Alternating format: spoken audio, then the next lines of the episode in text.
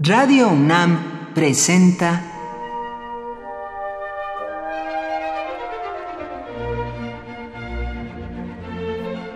Cuaderno de los Espíritus y de las Pinturas por Otto Cázares.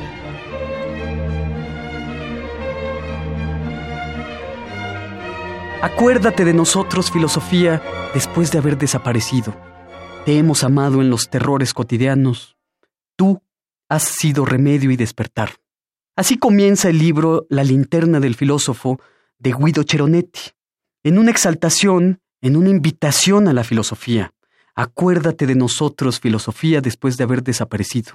Digo esto al crisol de unas noticias que pueden y, y deben alarmar a cualquiera acerca de la disolución de las disciplinas humanísticas y filosóficas en los programas educativos de bachillerato.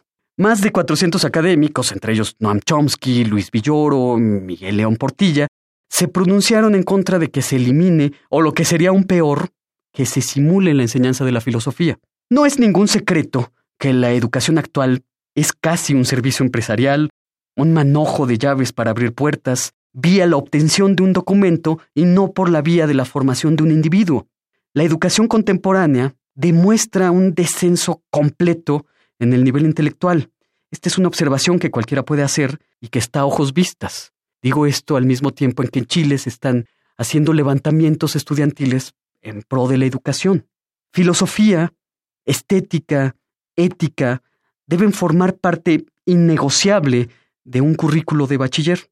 Las humanidades dotan al individuo de un instrumento interior que le hace inmune a la peor enfermedad espiritual, la servidumbre voluntaria. Proveen al ser de pensamiento, de cascadas de significados distintos, las humanidades no deben ser de ninguna manera sustraídas o suspendidas.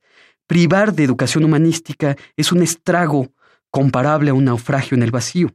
El hombre estará eternamente hambriento sin saber por qué, sin humanidades me viene a la mente un emblema que representa la filosofía y que muestra a una mujer con un venerable rostro que en el torso tiene una escalinata. Esto refleja cómo la filosofía dota de capacidades al ser humano para ascender más allá de sus humanas esferas. Sofía era la prostituta que había que redimir. Nemocine es la memoria poética que nos hace accesible el mundo que tan inhóspito, que tan inaccesible a veces es. Acuérdate de nosotros, filosofía, dice Cheronetti, tú que has sido la luz de Occidente, donde siempre será ocaso. Por hoy, Otto Cázares cierra el cuaderno de los espíritus y de las pinturas.